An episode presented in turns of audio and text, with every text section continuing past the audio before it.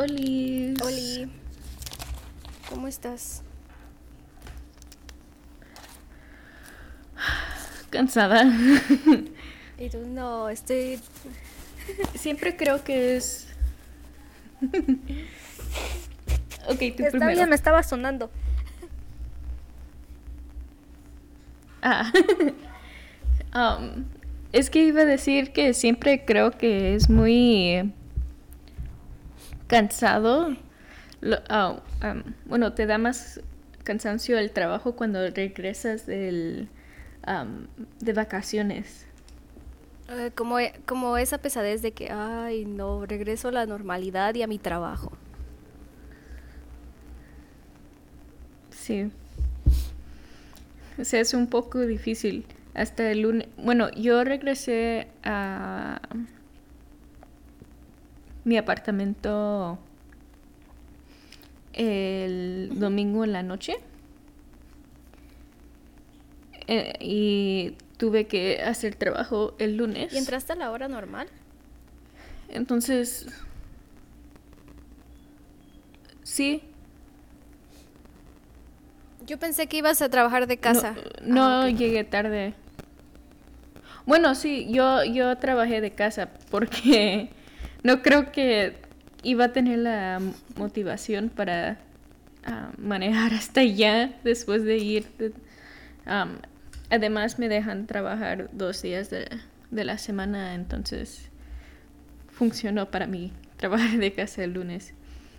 Pero sí, todavía estaba pesado porque tuve que levantarme a esta hora de aquí.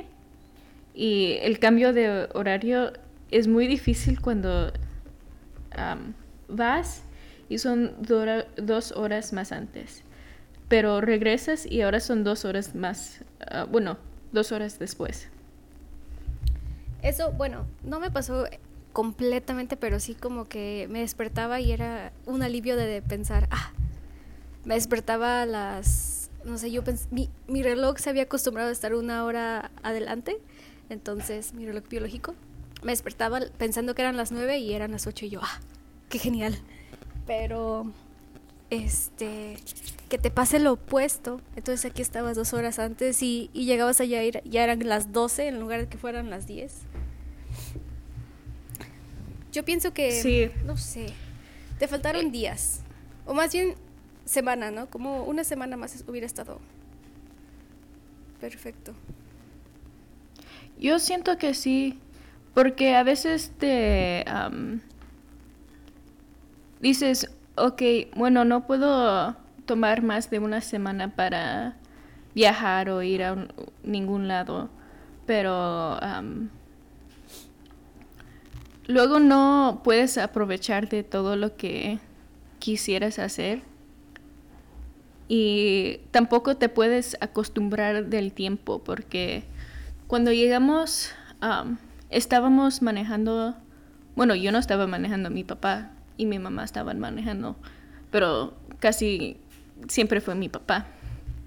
Y, am, pero estábamos todos en el carro y am, son muchas horas y no te, no te puedes relajar bien porque, bueno, todos van estresados por el camino y estando en el carro cuando alguien está manejando en México, eh, luego piensas, ay,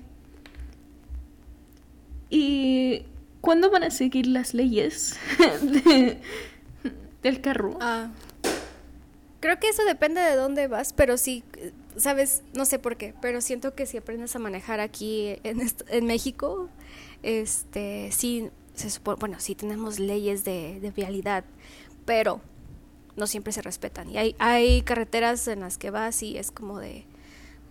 Creo que lo he visto más en ciudades. Hay tres carriles, pero al mismo tiempo todo el mundo inventa sus propios carriles.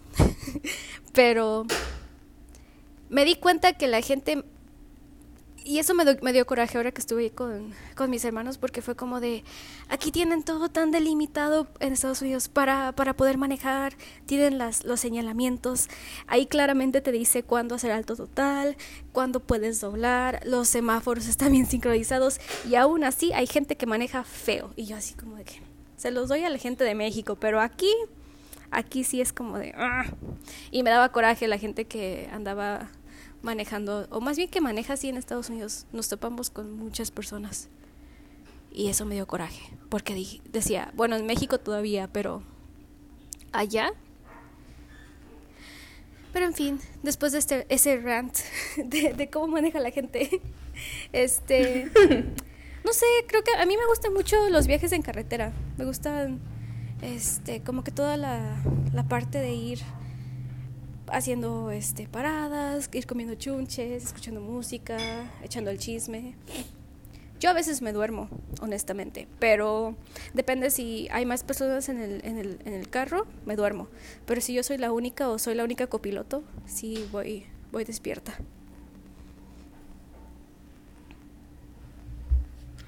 Creo que eso sí me faltaba, un poco de, bueno, un poco más chunches, porque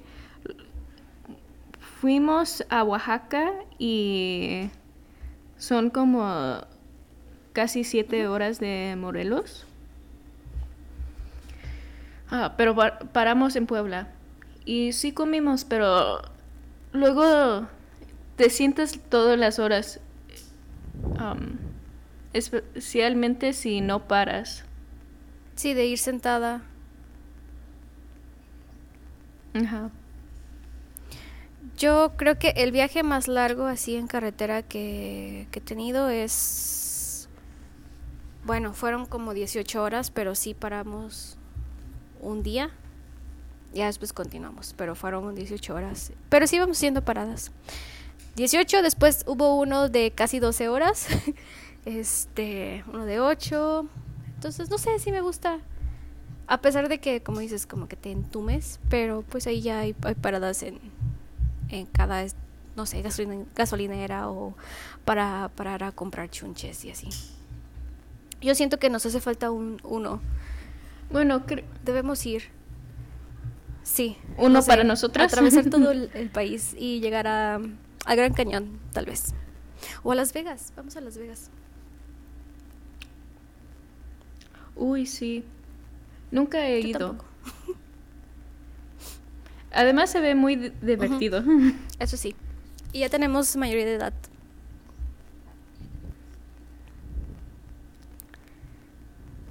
y tú puedes rentar carro. Sí, no sé qué necesite para rentar un carro allá en Estados Unidos, pero Bueno, yo creo que puedo... Hay unos que sí me dejan rentar porque necesitas tener 25 años para otros. Pero porque soy menor de 25, am, me va a costar más rentar un carro. oh, está más caro. Ok. No depende del, del estado.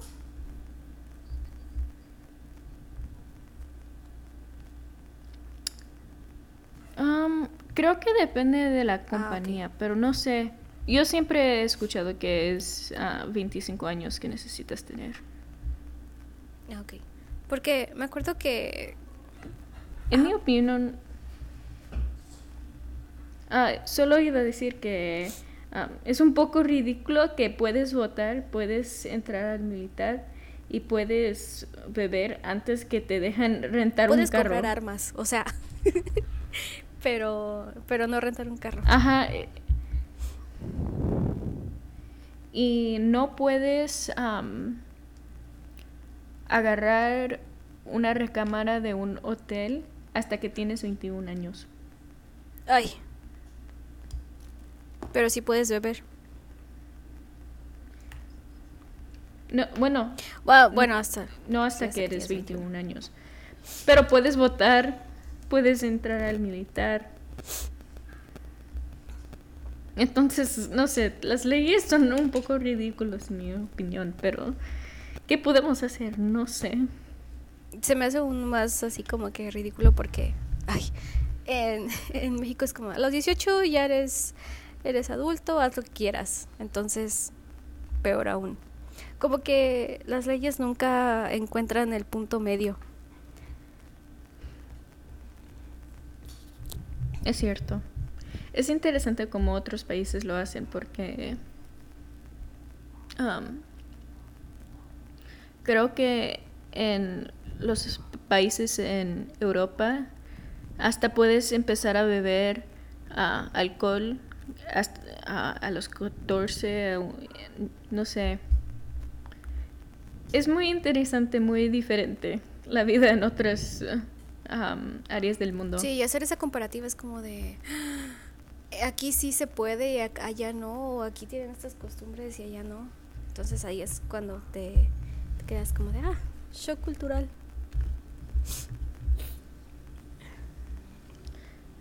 Sí.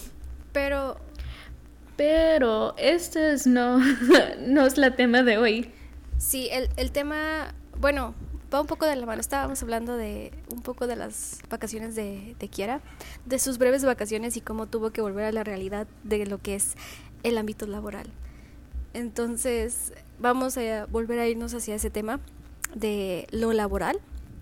Creo que ya llevamos algunos capítulos en donde, bueno, episodios en donde hemos hablado del trabajo. Y hoy vamos a hablar acerca de algo que viene con el exceso de trabajo. ¿Qué es, Kiara? Eh, bueno, el tema de hoy es sobre el desgaste creativo del trabajo, de la vida. Yo creo que este tema no, no solo es del trabajo, pero mucho del tiempo esto pasa porque estás trabajando tanto que te empiezas a pensar que estás desgastando, estás, bueno, estás perdiendo la vista de cómo quieres vivir tu vida y eh, te sientes un poco cansado y no sabes, no sabes qué quieres hacer y, bueno, te entra un poco de depresión. Sí, es, es lo que hemos escuchado, o tal vez algunos de ustedes conocen, y si no, vamos a hablar de eso, como el síndrome de burnout. Entonces, al ya ser un síndrome, pues se... que de hecho prácticamente tiene muy poquito de, ser catalogado como síndrome, porque fue eh, en el 2000 cuando ya la organización, la OMS, la Organización Mundial de la Salud, lo, declaró como un síndrome. Y pienso que eso es, como que un parteaguas en, en todo lo que tiene que ver al entorno laboral, porque pienso que antes las personas obviamente tenían burnout, sí este, tenían este síndrome, pero pues era como de, pues es parte del trabajo, viene con, con todo lo que implica ser un empleado, ¿no? O, o trabajar, con ser adulto. Entonces la gente no era como de, es que tengo un problema o es que estoy atravesando por esto. Era como de, pues afrontalo, vívelo y, síguele. Son las gallinas. Bueno, creo que el problema no... Perdón. no solo es que, que te empiezas a sentir mal, pero empiezas a... Bueno, si sigues durante el tiempo que sientes eh, el burnout, puedes puedes sentir que te estás olvidando cosas y ya no ya no estás funcionando como humano bueno a tu potencial máximo tu máximo exacto y y... Dime, dime. Oh, sí. No, solo de... Bueno, te iba a preguntar, uh, ¿tú has sentido esto o ahorita lo sientes? Creo que ahora no. Y una vez que más o menos, o sea, yo había escuchado de eso y creo que se popularizó en el sentido de que lo empezaron ya a externar muchas personas durante lo que fue la pandemia y un poquito antes, o sea, entre el 2015 y el 2020 como que se potencializó el, el hacerlo presente, o sea, el visibilizar que había gente que estaba atravesando por este síndrome de burnout. Pero este lo había escuchado antes y sí sabía como que una que otra característica. pero nunca pensé que lo... o sea, nunca fue como de, ah, creo que yo tengo eso. Creo que por lo mismo de sus características, y ahora que nos estábamos como que poniendo de acuerdo en qué iba a ser el tema, me metí un poquito a, a investigar ya como que las bases de esto. Y si es, es como, bueno, por eso se llama síndrome, ¿no? Porque a pesar de que no está, no se encuentra en la categoría de, de lo que es el DSMB, que es lo que, eh, en donde se catálogo, catal, ah, categoriza, categorizan todas las enfermedades, este, eh, mentales o los, o los padecimientos mentales, eh, bueno, lo que tiene que ver con nuestra salud mental, si es como que es esa antesala o es como que el punto en el que empiezo a sentir todo esto, o bueno, tengo este síndrome y desde de ahí, o sea, es como que un punto de partida para todos los demás problemas mentales que puedes experimentar o se pueden detonar o tal vez ya están ahí y se potencializan. Entonces es como de, es como de ahí un, un trampolín a todo lo demás. Y pienso que es, es muy importante de abordar el tema porque, como dije antes, pues el trabajo es parte de la vida cotidiana, o sea, de ser adulto, o sea, tienes que trabajar y vas a, en cualquier trabajo va a haber momentos de estrés, ¿no? Y tienes que tener esa tolerancia para afrontarlo, pero sí cuando llegas a un punto de, de no retorno, en donde ya hay un desgaste, incluso cronológico, o sea, ya tus emociones están desbordando, donde ya tienes fatiga, porque básicamente es donde son las dos cosas, tienes agotamiento físico y mental. Entonces creo que he sentido agotamiento físico de repente en el trabajo y también mental, pero como que las dos cosas al mismo tiempo no. Así que afortunadamente creo que no he llegado hasta el punto del burnout, pero sí he estado como que en los límites de... ¿Y tú? Yo siento que en muchas épocas de mi vida he sentido eso, especialmente cuando estaba en la uni, porque, bueno, yo tuve dos años, bueno, casi dos años porque en, el, en mi segundo año de escuela empezó la pandemia y definitivamente lo hizo un poco más difícil porque cuando no puedes salir, no puedes ver a nadie, no... Lo único que tienes para hacer es tu trabajo y luego te enfocas solo en esto para motivarte a hacer cosas. Luego te cansas. Y, aunque no estás ah, haciendo tanto ejercicio, cosas físicas, tu cuerpo también empieza a sentirlo porque no estás tomando en cuenta las otras cosas que no haces para tu cuerpo, como no tomas el tiempo para relajar, no tomas el tiempo para dormir bien, o comer bien, porque te sientes muy sobrecargada con elementos del trabajo de la escuela o de la vida, porque también, como estaba diciendo antes, no solo es el trabajo, a veces la vida puede ser un poco pesado y cuando tienes cosas como una pandemia que también te, da estrés o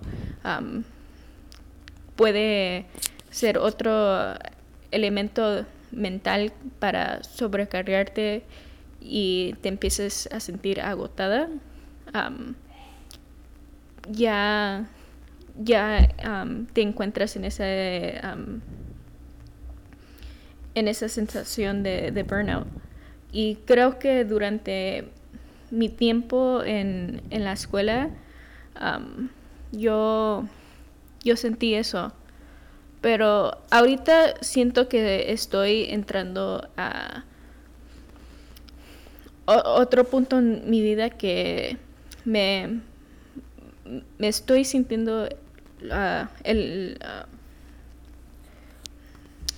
el empiezo de, bueno, que el burnout se está empezando otra vez.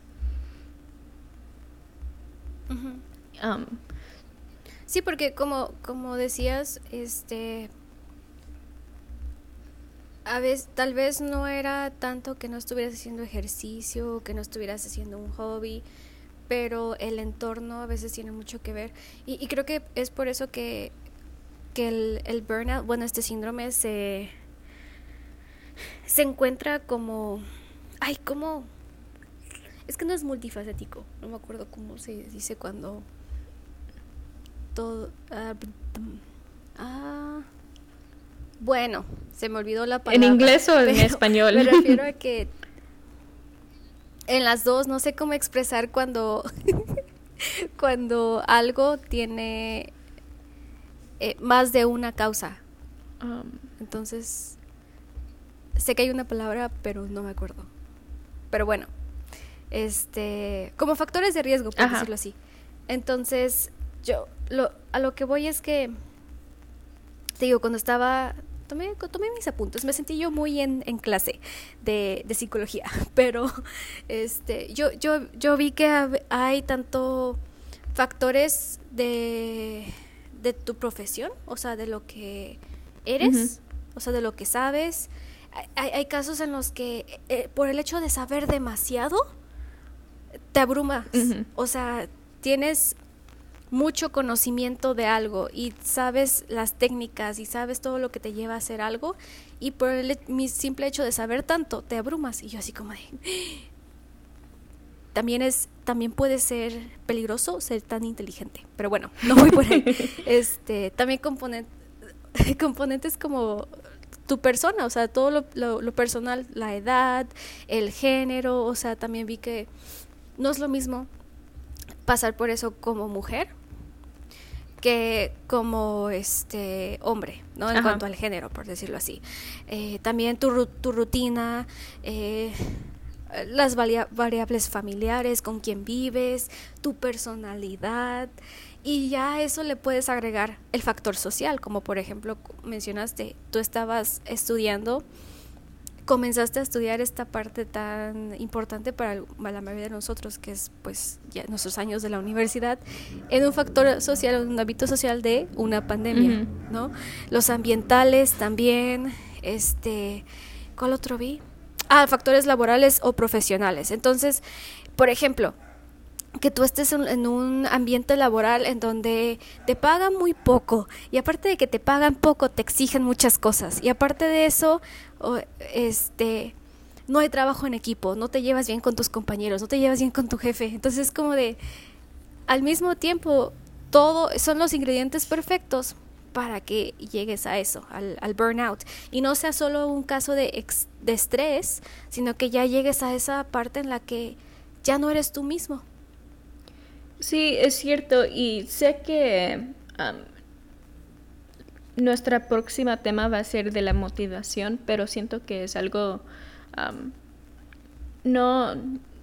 Sí, va de la mano. Bueno, va, va en la mano, pero creo que para los oyentes que van a escucharnos, sí vamos a hablar de la motivación, pero cómo motivarnos en los próximos temas. Pero la cosa con burnout es que empieces a perder motivación para, para hacer las cosas, porque como tú estabas diciendo, ah, si llegas a un punto en tu vida que estás trabajando y no hay, no hay nada para motivarte para seguir, ya empiezas a perder tu sentido como humano y encontrando las cosas en la vida que a ti te sientes como tú misma. y creo que para mí lo difícil, porque yo estoy empezando a sentirme así, es que estoy en un punto de mi vida que no sé si lo que estoy trabajando en es lo que quiero hacer por el resto de mi vida. solo porque no, no realmente siento que escogí una carrera que yo 100% iba a ser feliz con. Y ahorita porque estoy pensando regresar a la escuela para un... uy, ¿cómo se dice? Masters. ¿Tu maestría? mi maestría. Y estoy tratando de pensar qué es algo que puede ser bueno para mi carrera, ah, pero también que yo quiero hacer porque lo que yo siento ahorita es mucho desgaste del trabajo y llego en la casa y no sé qué quiero hacer. lo que hago ah, afuera del podcast es que llego y si no es un día que estamos grabando, llego, hago mi cena y luego me siento a ver algo. Y es un poco difícil porque como yo tengo que manejar una hora ah, de ida y vuelta, bueno, son dos horas de ida y vuelta, una hora de ida y una hora de regreso del trabajo. Entonces estoy perdiendo mucho tiempo haciendo cosas que a mí no me añadan a mi vida. No, no siento, yo siento que estoy perdiendo tiempo. Y se puede ser difícil porque aunque estoy perdiendo tiempo, estoy viviendo en un lugar que no realmente hay muchas cosas para hacer o con no no conozco a nadie aquí o no siento que hay una comunidad que me puedo meter y sentir como yo pertenezco entonces se hace mucho más difícil porque aunque yo puedo ver al futuro y ver ah, en dos semanas voy a visitar a mis padres para mi cumpleaños y mis amigas van a verme. Pero yo me quedo con el, ah, el sentimiento ahorita que aunque yo puedo ver el futuro y ver que hay cosas bonitas que van a, pasar, no, no siento la felicidad ah, instante. O no me siento no ajá, instantánea. No, no te emociona por ahora. Es como de hasta que llegue el momento de que estés viviendo esos esos sucesos ya te vas a sentir feliz pero por ahora no es algo que te motive. Ajá. Y creo que la otra cosa es no es como si necesito eh, sentir la felicidad ahorita para esos momentos pero me preocupa que aunque ya cuando estoy viviendo esos momentos no voy a sentir la felicidad que van a suceder y porque estoy quemada del trabajo no voy a poder sentirme feliz en esos momentos. Y creo que eso es la, la problema que mucha gente que se desgasta del trabajo o de la vida o creativamente les pasa, les entra depresión porque, porque estás ah, pasando mucho tiempo estresado o estás empujando más de lo que tú puedes hacer como humano.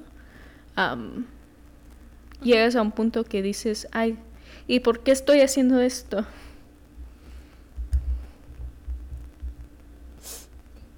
Sí, comienzas a cuestionarte, ¿no? Sí, y, creo que eso es como que lo importante de poder eh,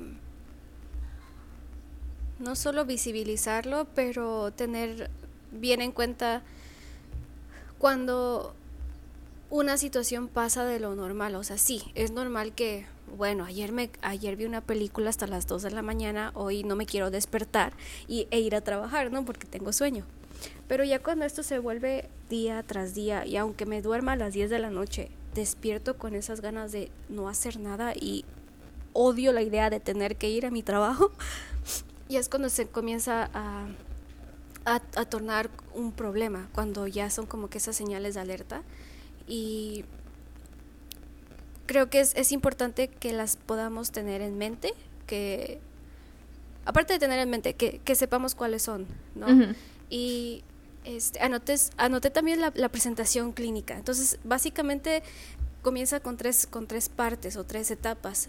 Primero es cuando emocionalmente te estás sintiendo mal, te comienzas a sentir mal y te das cuenta cuando está como que ese bajón de energía en donde dices, ah, no tengo ganas, ¿no? Esa energía que antes tenía o entusiasmo de hacer algo y ahorita es como de, eh, no. Y entonces comienza con ese bajón de energía, sientes como que un desgaste y es donde entra la fatiga. Entonces, este, sentir fatiga siento yo que es diferente a sentir cansancio, porque por ejemplo, tal vez te la pasaste nadando en, la, eh, fuiste a la alberca, ¿no? O fuiste, este, hacer senderismo o no sé, anduviste caminando toda todo el día y te sientes cansado. Pero la fatiga creo que va un poquito más allá y es cuando me cansa hasta pensar las cosas. Es como de que ah, ni ganas tengo de pensar en algo. Y ya después viene una parte, creo que es, es como que importante, en donde se le llama despersonalización, porque ya es como de, ya no expreso lo que quiero, ya no expreso mis sentimientos, peor aún si antes no lo hacías, pero er, es como de, ya ni para qué ser yo mismo. Sí. ¿No? O sea, es como que ya, ya no hay, ya no hay algo que, por ejemplo, ya no hay algo que, que sobresalga de el que el que sea Jimena o el que sea Kiara, o sea, el que sea uno mismo, como que vas perdiendo esa identidad. Y al último es cuando abandonas la realización personal, cuando dices, eh, pues ya, ¿para qué me esfuerzo? Ya este trabajo es lo que tengo, ya no hay más, no hay más metas y ya no le ves valor a seguir mejorando profesionalmente, porque finalmente el burnout pues viene de la mano con el trabajo. Entonces esos tres componentes es cuando tienes como que la mezcla perfecta para que tú ya estés experimentando este, este síndrome. Sí, y ¿Sabes lo que estaba pensando mientras estaba en mis vacaciones y luego de regreso cuando llegué aquí? Es cómo la cultura también, bueno, no sé si solo es porque yo vivo en una área que no hay mucha gente que yo puedo no practicar, pero sin sentirme en mi cultura o sentirme como si tengo comunidad, que a veces puede ser un poco más difícil. Y estando en México luego te sientes, bueno, yo me he sentido como, ay, se siente un poco más feliz, se siente como, aunque la gente trabaja mucho, se siente a gusto por estar cerca de familia. Y como que sientes un ambiente más cálido. Mm, creo que es más como si fuera... O acogedor. O un ritmo más rápido o más lento. Creo que eh, en, mi mente hay... O un respaldo. Hay, más...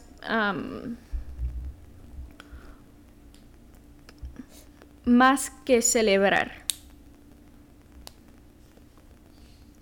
Que escuches los cohetes y, y sabes que alguien está celebrando.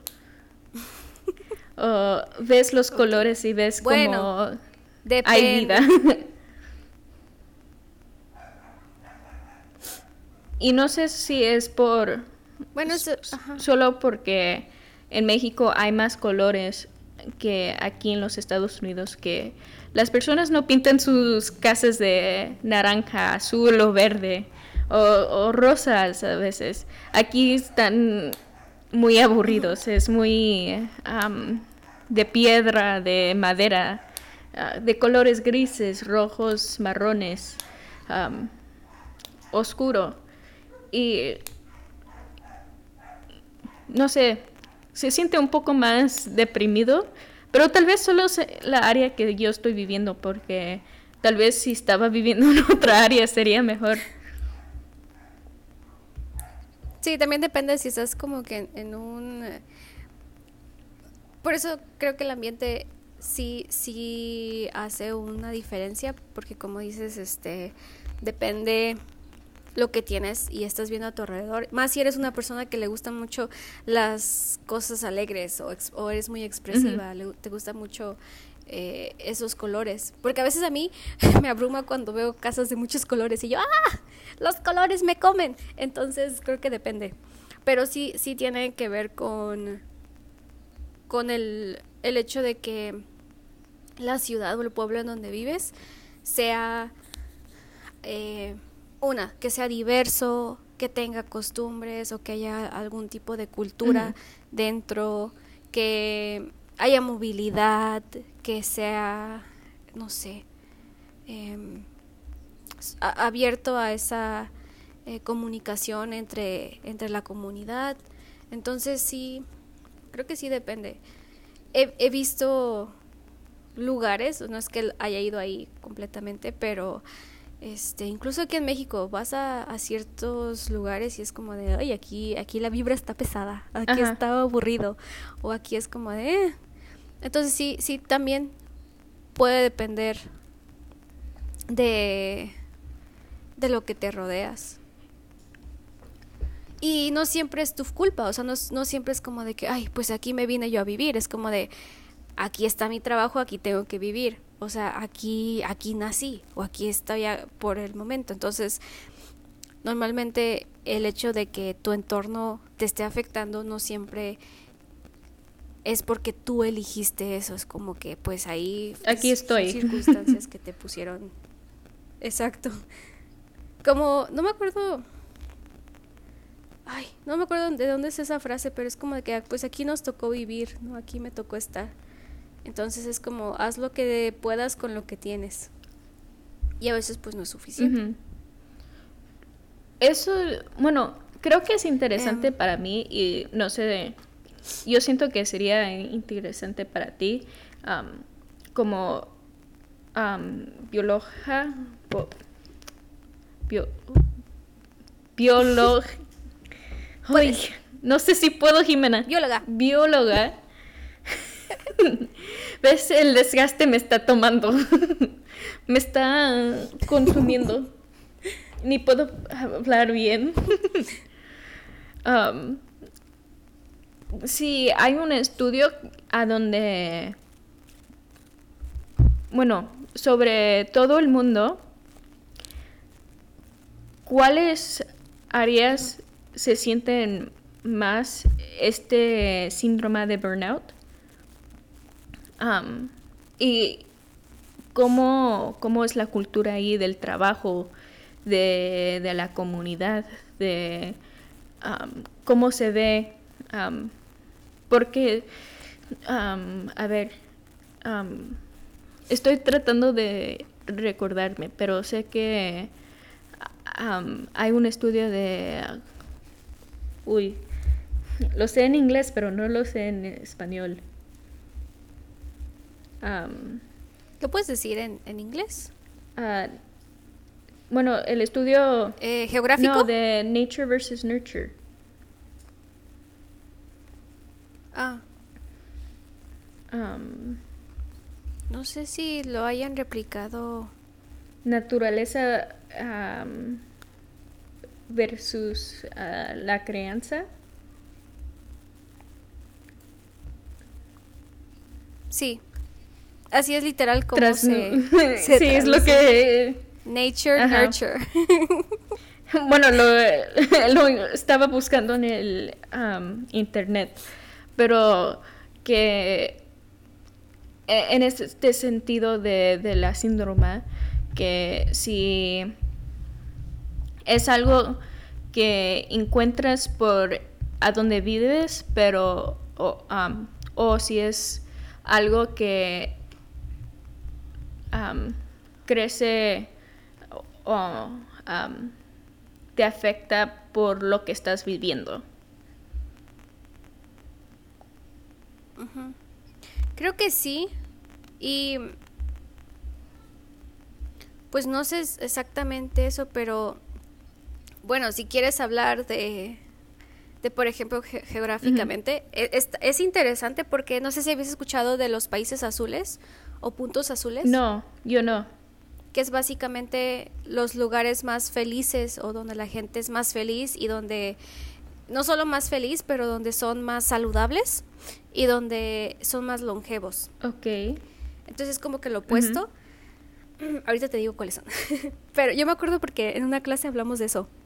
Este, pues estaba dando la clase de inglés, pero el tema era los puntos azules. Pero en cuanto al burnout y este es este pues básicamente un, un estudio de, la UNAM eh, los, los, países en donde hay mayor síndrome de burnout son México ok. China y Estados Unidos. Y entonces em, pero México como DF eh, o como el país no México como país. Ok. Ajá como país. Porque eh, y es, México está en el top en el top 3, México siendo el primer lugar. Entonces, el 75% de los trabajadores en México sufren de fatiga por estrés laboral y más del 40% de quienes realizan labores de escritorio se sienten exhaustos. O sea, la gente que está en escritorio, que está su trabajo es de oficina, dicen, ya basta, ya no puedo más.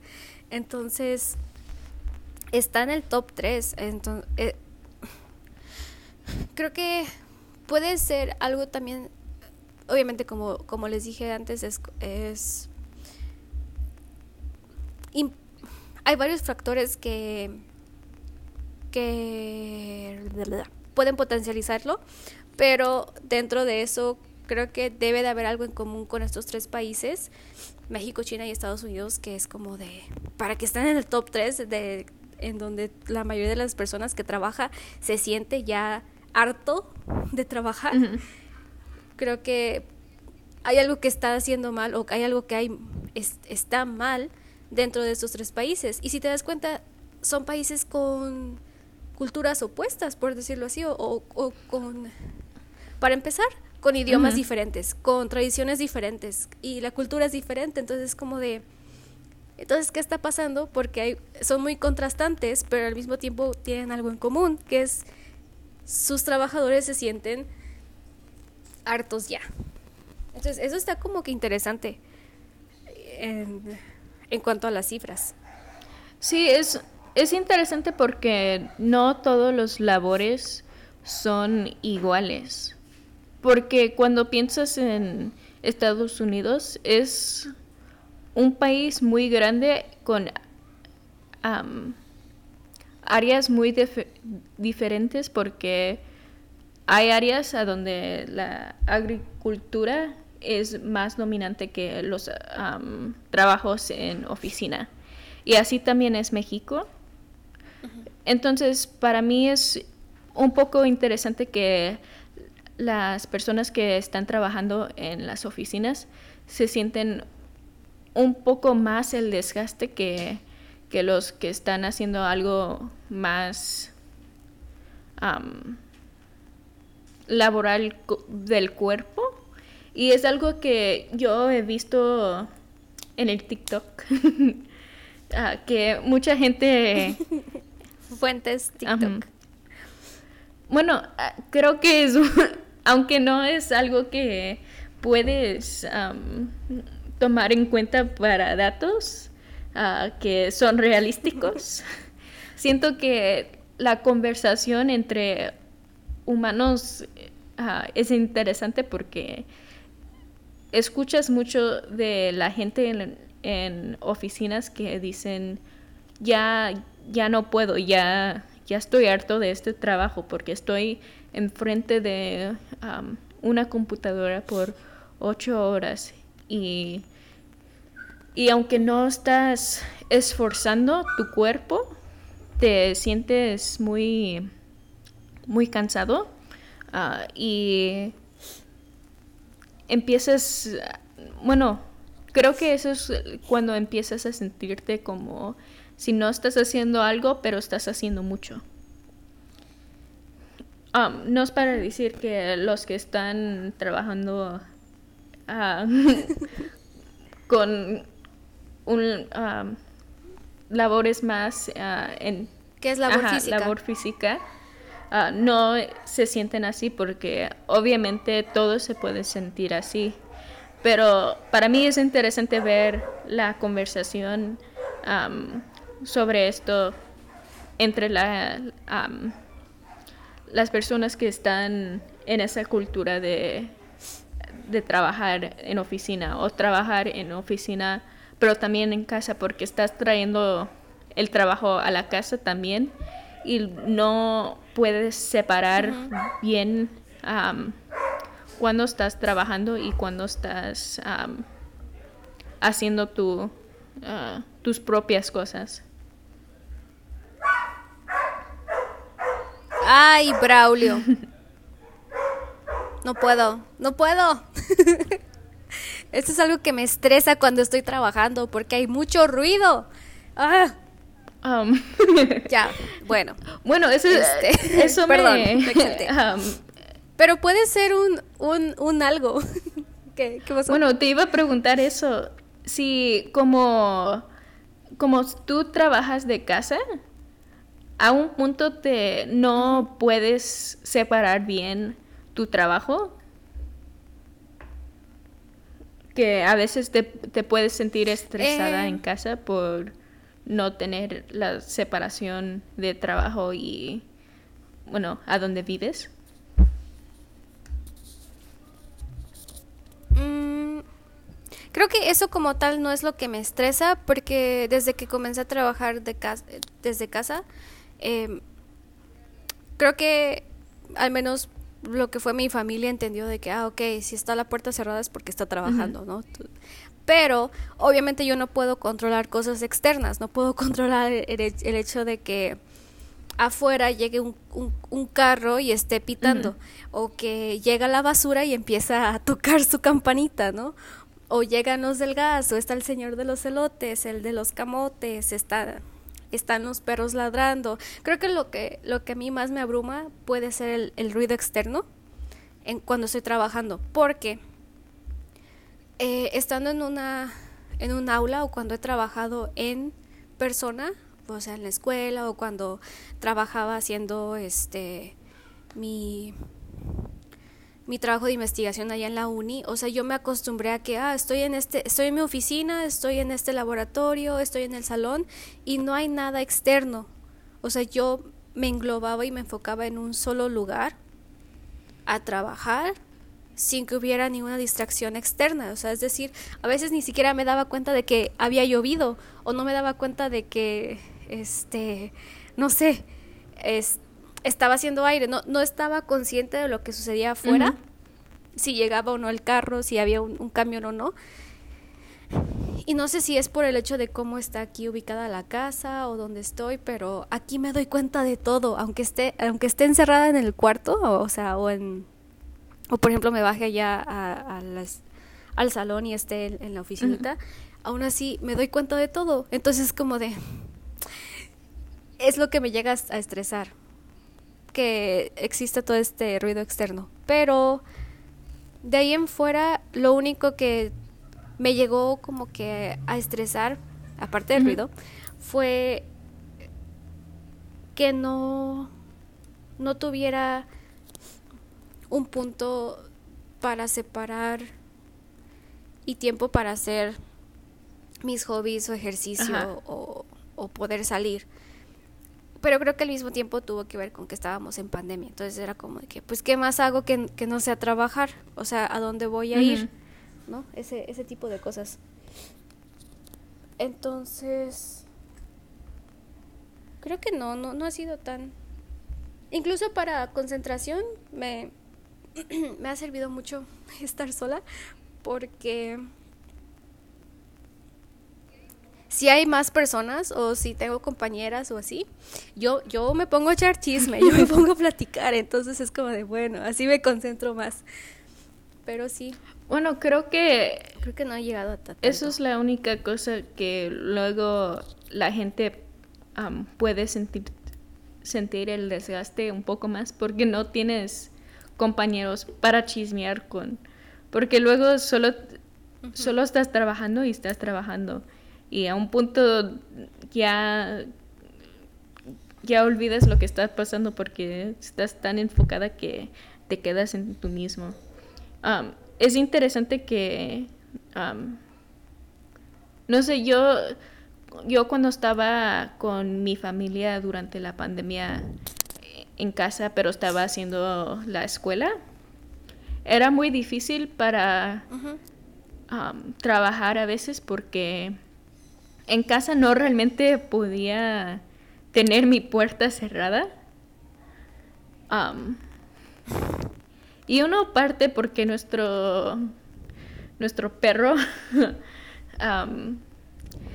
lo que mi papá le llama el, pinche no, él se estresaba cuando las puertas estaban cerradas porque no tenía la oportunidad para checar en toda su, en, su familia como siempre quería estar checando que todos están bien. Entonces para trabajar o hacer cosas siempre estaba muy estresada que había ruido y, y creo que para mí sería un poco difícil hacer tu trabajo porque yo sé que en la colonia siempre llegan carros con sus bocinas hablando de, fresas o de gangas.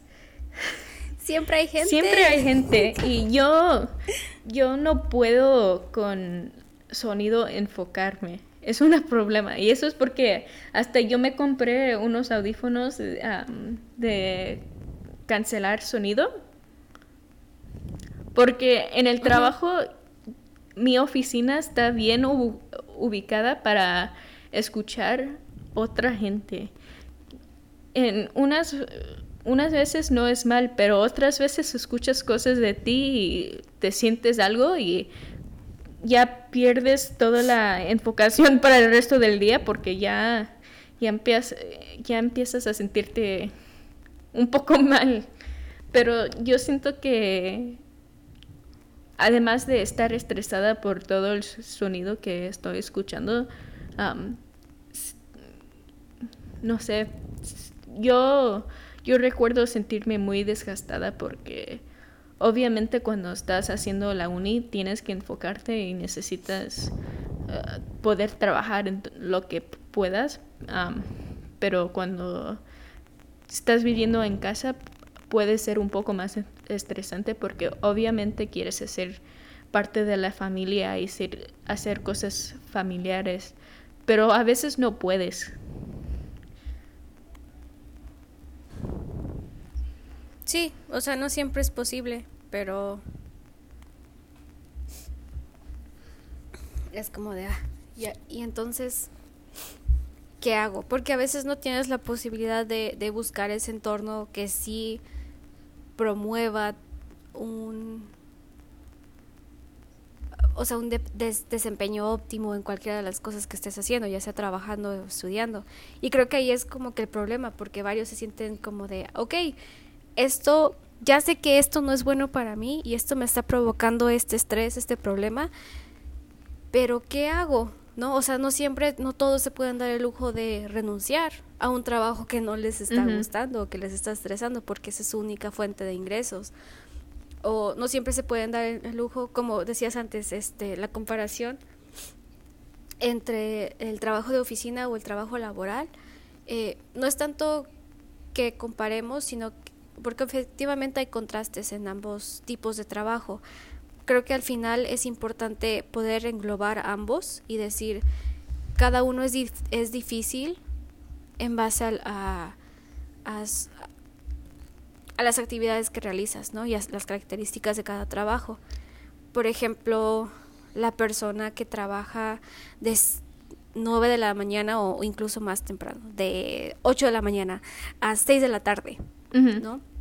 Este, en una oficina y nada más tiene una hora de, comida al día y es como de, pues prácticamente se la vive en su oficina, sale y incluso agrégale que tal vez tiene que viajar, ya sea en transporte público o manejando hasta su casa y se avienta otra hora, otras dos horas en llegar a su casa, llega a su casa a las 8, llega a cenar y ¿qué hace? Entonces es como el meme que, que dice, estoy trabajando para pagar la renta del lugar en donde este no pasó tiempo. de un lugar en donde ni siquiera vivo. Exacto porque tengo que trabajar para pagar la renta. Es como de qué rayos y por otra parte está no sé tal vez la persona que trabaja en que es agricultor, que trabaja en una granja, que trabaja en construcción, que trabaja en limpieza. Y es como de pues físicamente estoy agotada y, y aparte de eso tal vez no tengo prestaciones laborales, tal vez mi sueldo no es suficiente, tal vez estoy pasando por algún tipo de agresión en el trabajo o algún tipo de este no, me están pagando a tiempo. Hay también, por ejemplo, abuso o acoso y es como de no estoy cómodo físicamente y tampoco emocionalmente. Y entonces ambas partes no se sienten cómodas. O sea, no es como que una competencia de que, ay, yo la sufro más que tú, sino que es poder visibilizar que ambas partes, o bueno, ambos tipos de trabajo, ya sea físico o mental, pueden llegar a ese desgaste, aunque uno esté o tenga un desgaste más físico que el otro, al, al final del día el burnout se da y está presente en todos los que trabajan y pasan por diferentes eh, como dije antes, hay diferentes factores. Y si palomeas todos esos factores y todo eso se, se ajustan a lo que estás viviendo, es como de, ok, sí tengo burnout, pero ahora cómo salgo de aquí. Sí, es cierto. Creo que ese es el problema. Creo que, ajá, y creo que como cual, todos los problemas que enfrentamos o que tenemos en la vida es como de, ok, bueno, ese es un problema, pero ya no hay que hablar del problema. Dime cuál es una solución, ¿no? Porque a veces es como que muy fácil decir, ah, es que estás mal en esto, esto está mal, esto... Pero entonces, ¿qué puedo hacer? ¿Crees que haya eh, consejos? Ahí está el gallo. Este, ¿Crees que haya consejos o haya algo que podemos hacer al respecto? Bueno, siento que mucho de lo que pasa es que pierdes la vista de de lo que tú quieres en la vida y aunque tomas el tiempo para explorar eso, a veces todavía ya estás desgastada del trabajo, que no puedes enfocarte bien en lo que tú buscas en la vida. Y eso puede ser todo, puede ser ser feliz, puede ser que quieres hacer algo en especial, quieres aprender una cosa nueva, quieres ser creativa y pintar algo, hacer esas cosas. Ah, pero el tip que, yo tengo para, para la gente que nos está escuchando es que toma tu tiempo cuando empieces a sentirte así, porque a un punto te vas a desgastar tanto que no, no vas a poder pensar bien en lo que tú quieres en la vida y el trabajo, aunque hay personas que dicen que viven para trabajar, ajá, porque el otro dicho es trabajar para vivir. obviamente hay cosas que tú, a ti te interesan más que el trabajo y aunque no sientes la motivación para hacer esas cosas, necesitas darte el tiempo para explorarlos, porque en realidad no tenemos tanto tiempo en la vida para, para gastarlo solo enfocándote en el trabajo, porque si no, no puedes encontrar tiempo para hacer algo que te hace feliz, uh, porque haces las cosas que haces. Y tal vez, aunque sea difícil, porque normalmente el ser humano no lo hace, porque ah, detrás de tener una responsabilidad está ese sentido de que debo hacerlo.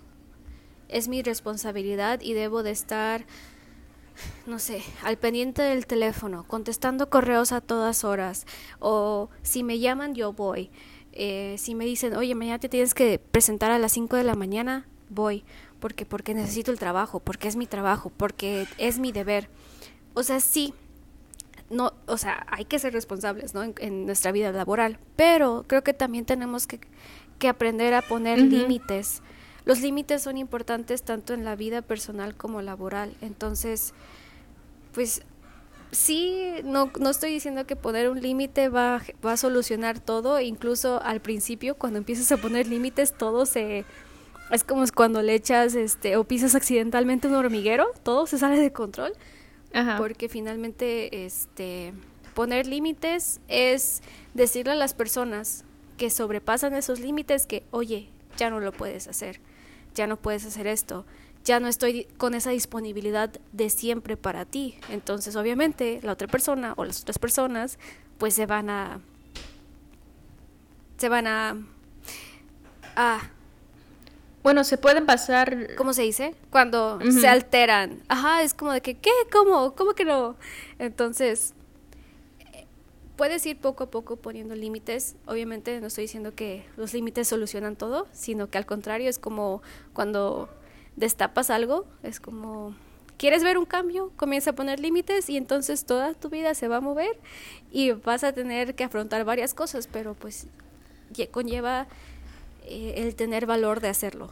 Entonces, si piensas que llegas a un punto en el que necesitas un cambio en tu vida, poner límites es lo primero que puedes hacer y es por donde vas a ver que todo va a cambiar.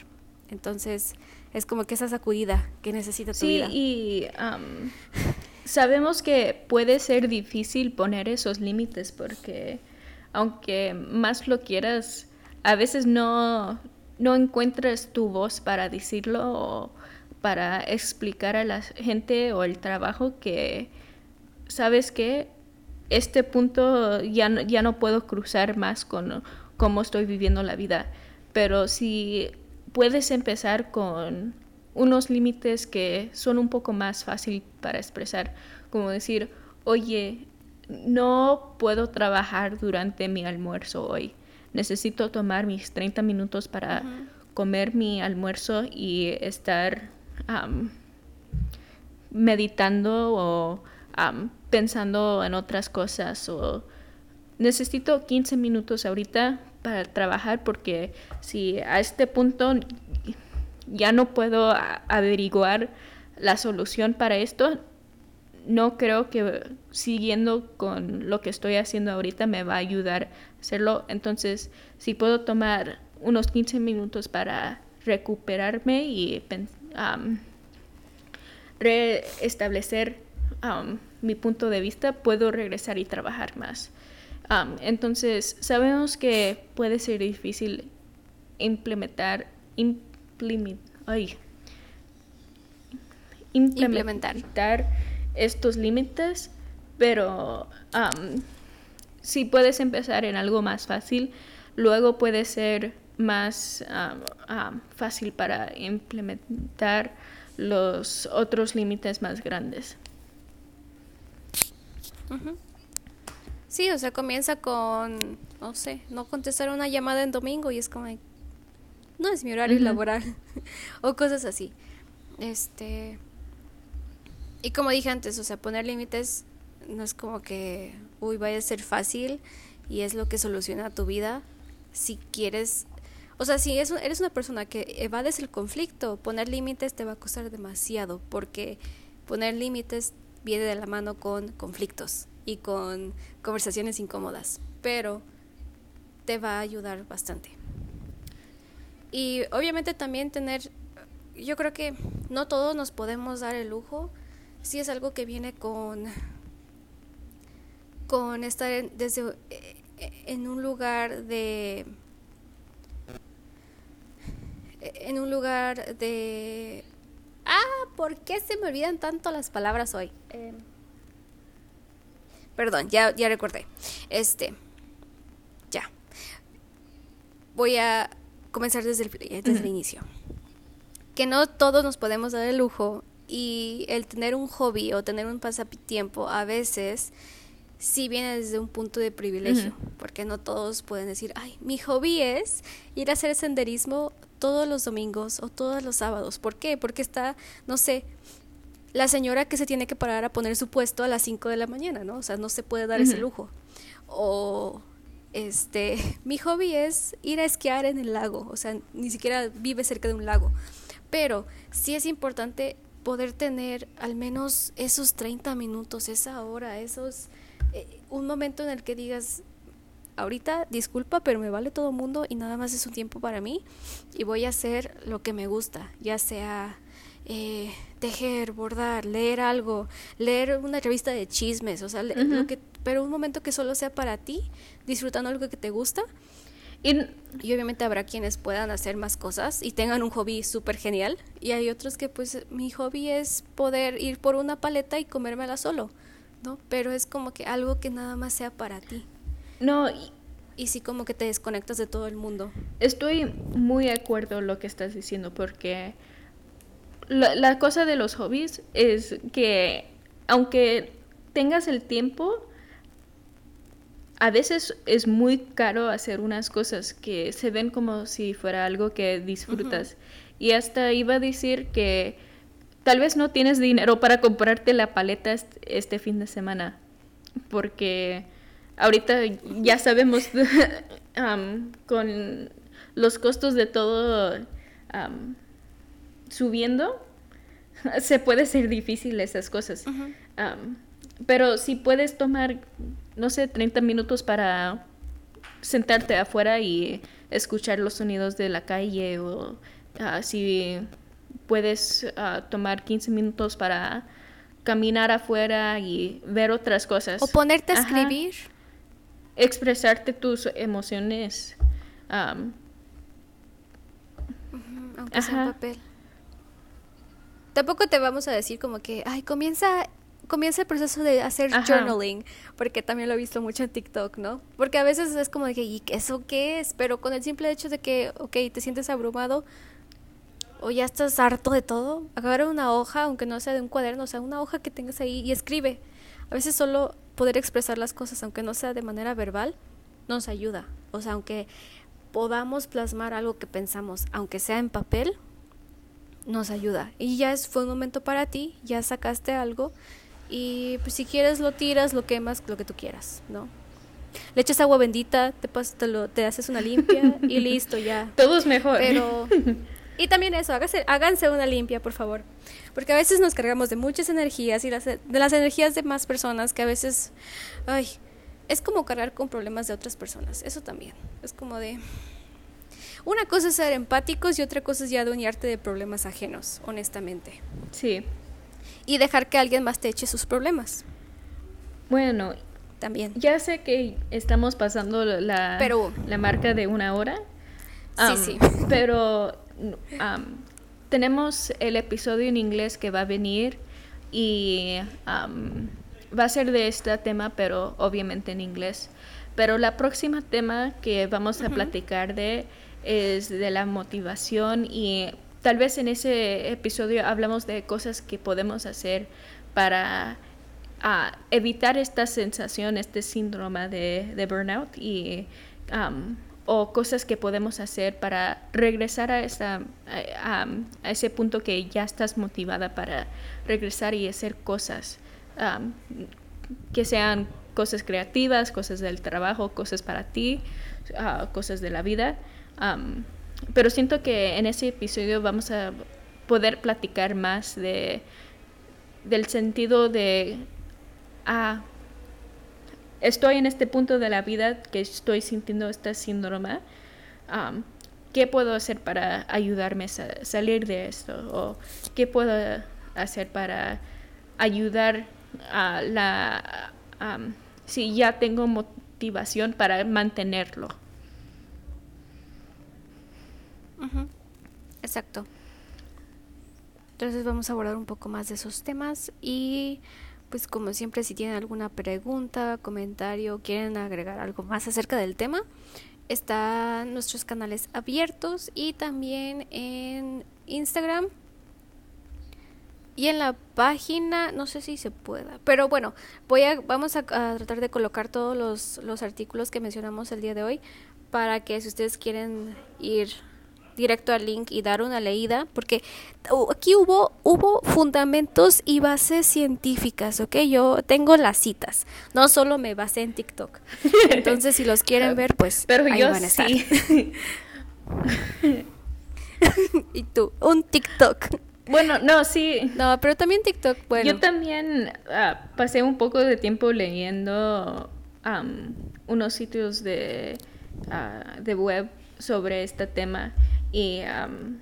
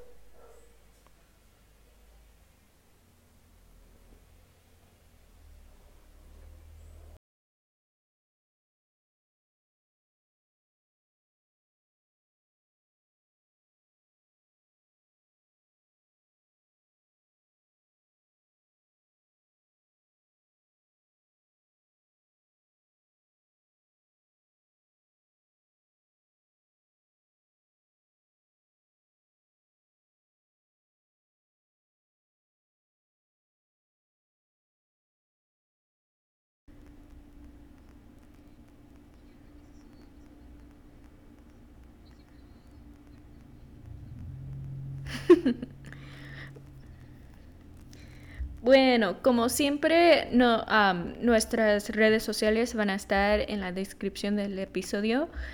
Si nos pueden dar ah, unas ideas de lo que quieren escuchar o si quieren dejar un comentario uy, se me está pasando la palabra en español. Am, Am, oh, una evaluación. No pueden dejar como unas estrellas en unas de las plataformas, creo. Sí, por favor. Am, si pueden compartir ah, este episodio o si te gustó este episodio, por favor de comentar eso. Am, obviamente si los pueden mandar a sus familias, am, el podcast, a sus amigos. Ah, co- Compartan, Sí, compartan. por favor. ¿Sabes qué hice el otro día? Se lo recomendé a mis alumnos y fue como de, al menos vamos a tener eh, oyentes. a ver si nos escuchan. creo que mi mamá compartió ah, esto con otras maestras para que los pueden compartir con sus estudiantes. Ah, perfecto. Pero bueno, nos vemos en la próxima pijamada. Adiós. Bye.